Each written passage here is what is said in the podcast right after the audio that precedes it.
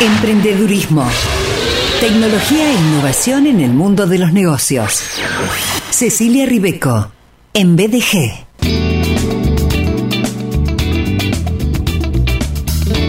Hola Ceci, bienvenida. Sergio, ¿cómo estás? Bienvenido, vos también. Bueno. Al micro. Me gusta, me gusta, me gusta. Hoy eh, a tu columna no le huelo eh, aromas a rabas. Hoy no. No, no, no, no, no, no, no. Hoy hace mucho calor, me parece. Sí. Es como que estamos en otro estadio. Sí, Estoy sí, más sí. para el helado, no sé vos qué te parece. Eh, yo le entraría, por ejemplo, a un vino blanco fresco, ágil, liviano. Sí, ¿Qué te parece? sí, sí. Sí, me encantaría también, ¿Eh? también, sí, sí. Algo para refrescar la tarde.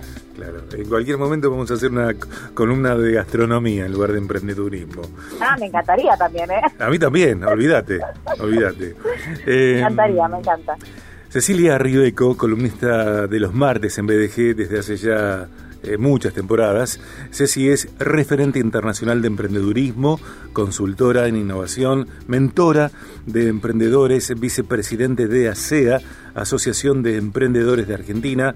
Constantemente nos invita a considerar emprender desde la abundancia y no desde la carencia. Pararnos eh, en las abundancias que cada quien tiene en sus capacidades y no en las carencias, no en los límites. Eh, charló con nosotros acerca de la idea de, la idea al modelo de negocios, esto quise decir, eh, nos invitaste a, reflexionar, escucharte muy atentamente, Ceci, eh, respecto de ese paso a paso para ir desde la idea, las ganas, la pasión, hasta constituir modelo de negocios. Y hoy en la continuidad de esta temática que va a seguir durante, bueno, eh, varios martes, un puñado de martes, nos hablas sobre el ABC para diseñar el modelo de negocios para mi emprendimiento, Ceci.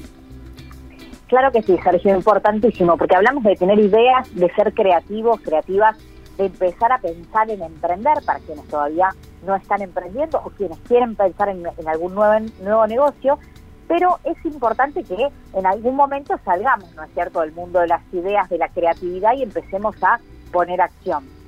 Entonces, de ahí viene la cosa, ¿no? ¿Cómo ponemos acción en nuestro modelo de negocios? ¿Cómo le damos forma a esa idea y la convertimos en un emprendimiento? Entre otros elementos, tiene que aparecer la métrica, me parece, ¿no? Claro que sí, Sergio. Fundamental en todo el mundo emprendedor, todo lo que tenga que ver con los negocios, aparece esto de poder medir.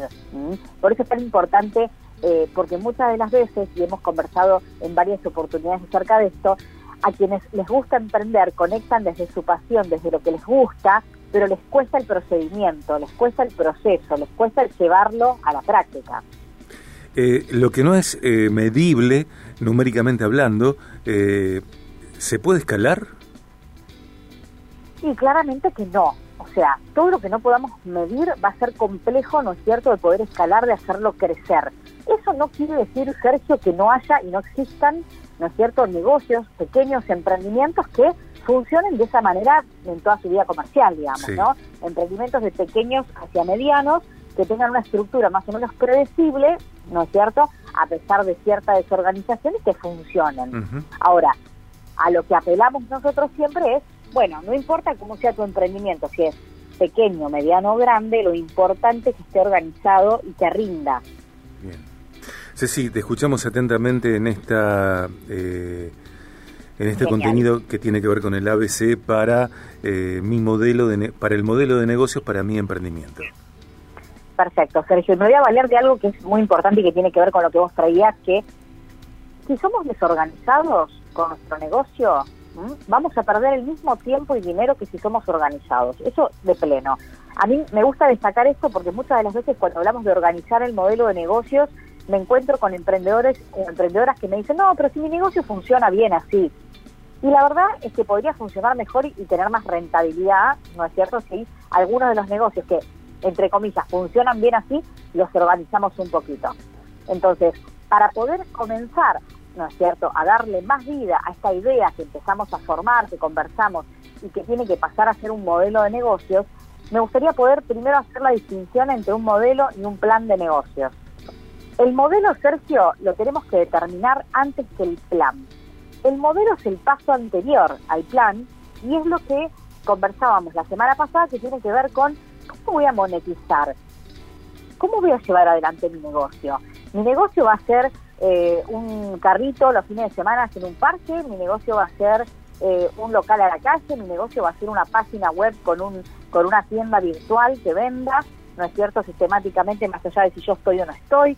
Bueno, primero que darle forma a ese modelo de negocios. ¿Cómo voy a monetizar? ¿Por qué canales me va a entrar a mí el dinero de mi emprendimiento? Esa es la pregunta que me tengo que hacer. Y puede suceder que para muchos emprendedores y emprendedoras la forma en que ingrese dinero al negocio sea mixta. Por ejemplo, voy a tener ventas a la calle, voy a tener, ¿no es cierto?, ingreso a través de un e-commerce, de un portal eh, de, ventas electrónicas y también voy a tener ingresos a través de algún sistema de eh, ventas a través de logística como los que conocemos de comida rápida y etcétera, ¿no? Entonces ahí tengo como diferentes niveles en donde ingresa dinero a mi modelo de negocios, ¿sí? Bien. Eso es muy importante, es como la primera pregunta, Sergio, porque si no, nuestra idea de negocio queda como un poco flotando, si no sé cómo voy a ganar dinero, ¿no? Sí, o eh, limitarme pensando que solamente puedo vender con un local a la calle, cuando eh, hay otras modalidades. Claro que sí, Sergio, y hemos aprendido, ¿no es cierto?, con la pandemia, con el avance de la tecnología, que hoy, mientras más me apoyo en la tecnología en mi negocio, le hace uso de WhatsApp Business, de una, un portal de e-commerce, de los sistemas automatizados, de todo aquello que querramos sumar desde la tecnología, seguramente mi negocio va a ser más rentable. Y puedo combinar, ¿no es cierto?, diferentes modelos, además de el modelo del local a la casa, ¿no? Sí, sí, sí, sí, sí. Para quedarme ahí. Eh, em, A ver, no te digo que todos, todos no, seguramente que no. Sin embargo, la, mayoría de, eh, de los emprendimientos o las ideas eh, en este sentido que quieren crecer, escalar, etcétera, eh, en el arranque ya incluyen, por ejemplo, la posibilidad de e-commerce. Claramente que sí, Sergio, claramente que sí. Hoy por hoy, de pequeños a grandes emprendimientos, sí, se está pensando ya en digital, se está pensando en escalable. Por eso es tan importante, ¿no es cierto?, en esto de que lo, que nosotros explicamos los días martes en, este micro, de ir y venir sobre esto, ¿no? ¿Yo puedo elegir estar en lo analógico y tener un local a la calle? Sí. Ahora, si con pequeñas herramientas de la tecnología puedo complementar la oferta para mi cliente o mi clienta, voy a ser más poderoso en la venta. Porque hoy por hoy el mundo se mueve en la tecnología, ¿no es cierto? Sí, claro. O sea, no es una idea nuestra, sino que el mundo ya está ahí y, va a seguir siendo así, ¿no es cierto? Y en esto de poder conectarnos con la posibilidad, Sergio, el primer paso para nuestro modelo de negocios es pensar en nuestro segmento de mercado. Qué importante que es cuando tenemos una idea de negocios empezar a pensar en la dimensión de lo geográfico o del alcance de mi producto, de mi servicio, ¿no es cierto? En un espacio específico, en una zona, en lo que tiene que ver con una región, un país, y esto va a tener que ver directamente con ese modelo que diseñé, porque si tengo la disponibilidad de producto y voy a vender también online, me puedo arriesgar tal vez a decir que voy a vender en una región o en el país.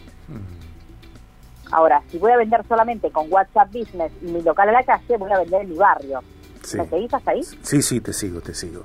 E incluso si quiero vender en una región, eh, ni siquiera yo tengo que ser quien distribuya porque puedo eh, contratar, de acuerdo por supuesto al, al volumen de, capital, etcétera, eh, empresas que hacen logística. Claro que sí, Sergio. Y hoy por hoy está súper en boga y conocemos no vamos a nombrar marcas, ¿no? Pero conocemos un montón, ¿no es cierto?, de empresas de logística que son súper efectivas, que nos solucionan la vida en todo lo que tiene que ver con los envíos y hoy nos podemos eh, apalancar, ¿no es cierto?, en esos servicios que funcionan muy bien, cosa que antes era mucho más complicada. Entonces, en torno a lo que tiene que ver con el paso número uno, vamos a empezar a pensar cuál es ese segmento, ese segmento de mercado al cual yo me voy a dirigir en torno a mi modelo de negocios. ¿sí? Y es importante que también podamos abrir la puerta de la posibilidad, como pensamos siempre en el micro, a pensar en grande. Porque cuando empezamos a pensar en nuestro modelo y empezamos a pensar, bueno, qué alcance voy a tener en el mercado, por lo general nos limitamos pensando en los recursos que tenemos hoy por hoy. ¿No es cierto? Sí. Decimos, no, bueno, voy a vender solamente en mi barrio porque nos contamos un cuento. Entonces, es importante que empecemos a pensar cómo va a ser esa progresión. Tal vez empiezo vendiendo en mi barrio, incorporo WhatsApp Business, incorporo redes sociales y después tal vez a los seis meses u ocho meses empiezo a incorporar un sistema de ventas de estos digitales que llegan a un montón de barrios y que permiten tener el tema de la logística y la cadetería, ¿no es cierto?, por fuera de nuestro modelo y que nos permite crecer.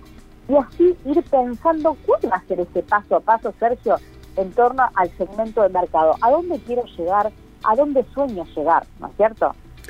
Eh, tengo la idea, tengo la pasión, sé lo que quiero hacer y necesito determinar, necesito diseñar eh, el modelo de negocios antes que el plan tal cual nos enseñas, Ceci. Te llamo, te contrato. Pero claro que sí, va a ser más rápido seguro. ¿Y a qué profesionales, eh, de qué profesionales valerme en esa instancia del emprendimiento, del negocio? ¿A quién llamo si no lo sé hacer yo? Super. Me parece muy importante, Sergio. Primero, alentar, ¿no es cierto?, sobre la contratación de profesionales en el mundo del emprendedorismo, me encanta y es súper útil. Tiene que ver, Sergio, más que nada con, en este estadio del emprendimiento puedo contratar mentores, mentoras, puedo contratar consultores. Sí, sí. Perdón, perdón que te tacleo, perdón que te tacleo. Eh, vos nos decís, vos sos mentor y yo lo digo lo digo con, con simpatía, pero también lo digo súper en serio, que hay que contratarte a vos, ¿no? Eso lo digo, pero lo subrayo, lo enfatizo. Ahora, eh, vos me decís, bueno, hay que buscar mentoras, mentores, contratar mentoras, mentores. ¿Dónde están los mentores? Buena pregunta, Sergio. Los mentores y las mentoras en el mundo del emprendimiento están dentro del ecosistema emprendedor. ¿Qué quiere decir esto? Están dentro de los espacios en donde hay emprendedores, como pueden ser, por ejemplo, eh, ONGs de apoyo a emprendedores, como pueden ser, como pueden ser coworking, espacios en mm. donde hay emprendedores que están trabajando allí. Entonces, en espacios en donde circule, ¿no es cierto?, la ideación de nuevos negocios, donde se dé apoyo emprendedor. Y sabes qué, Sergio, es, es, buenísimo esto que traes, porque muchas veces pensamos como que no existen o como que son personas famosas, digamos, que vemos en, en las redes sociales o en las noticias, y los mentores y las mentoras de emprendimiento están cerca de la gente, o sea, es posible encontrarlos. Entonces ahí surge eso de qué importante que es también buscar apoyo, o sea, avanzar solos o solas en nuestro negocio, pero en las instancias de duda poder contratar un consultor, una mentora, los va a ayudar a ir más rápido. Y también, Sergio, los servicios profesionales importantísimos en torno a comunicación, diseño gráfico, todo lo que tiene que ver con la parte contable y la parte legal, ¿no es cierto? Son temas que siempre es importante consultar en el avance de mi negocio porque hay cosas que como emprendedores y emprendedoras no vamos a poder hacer solos. Me encanta, me, encanta, bueno, que, traigas este tema y que este tema vaya a ocupar eh, varios martes en tu columna aquí en BDG porque me parece un tema sustancial que eh, tal vez, Ceci, desde mi mirada, que es la mía y no es la verdad, claro, eh, no tiene de pronto el énfasis que corresponde porque es sustancial esta instancia, este momento, este paso eh, en la construcción de un emprendimiento, de una empresa. Claro que sí, Sergio. Y ni hablar si pensamos en más grande y ya queremos ir directo a una empresa que tiene una, una estructura mucho mayor nadie nos va a quitar nuestra sabiduría y nuestra forma de hacer nuestro producto, nuestro servicio. Pero es importante que busquemos apoyo porque nadie puede solo, Sergio, ni en el emprendimiento ni en la vida. Gracias, Ceci, querida. A vos, Sergio, de la audiencia, al equipo, les mando un beso enorme y bueno, nos, nos vemos prontito el martes que viene. Dale, beso grande.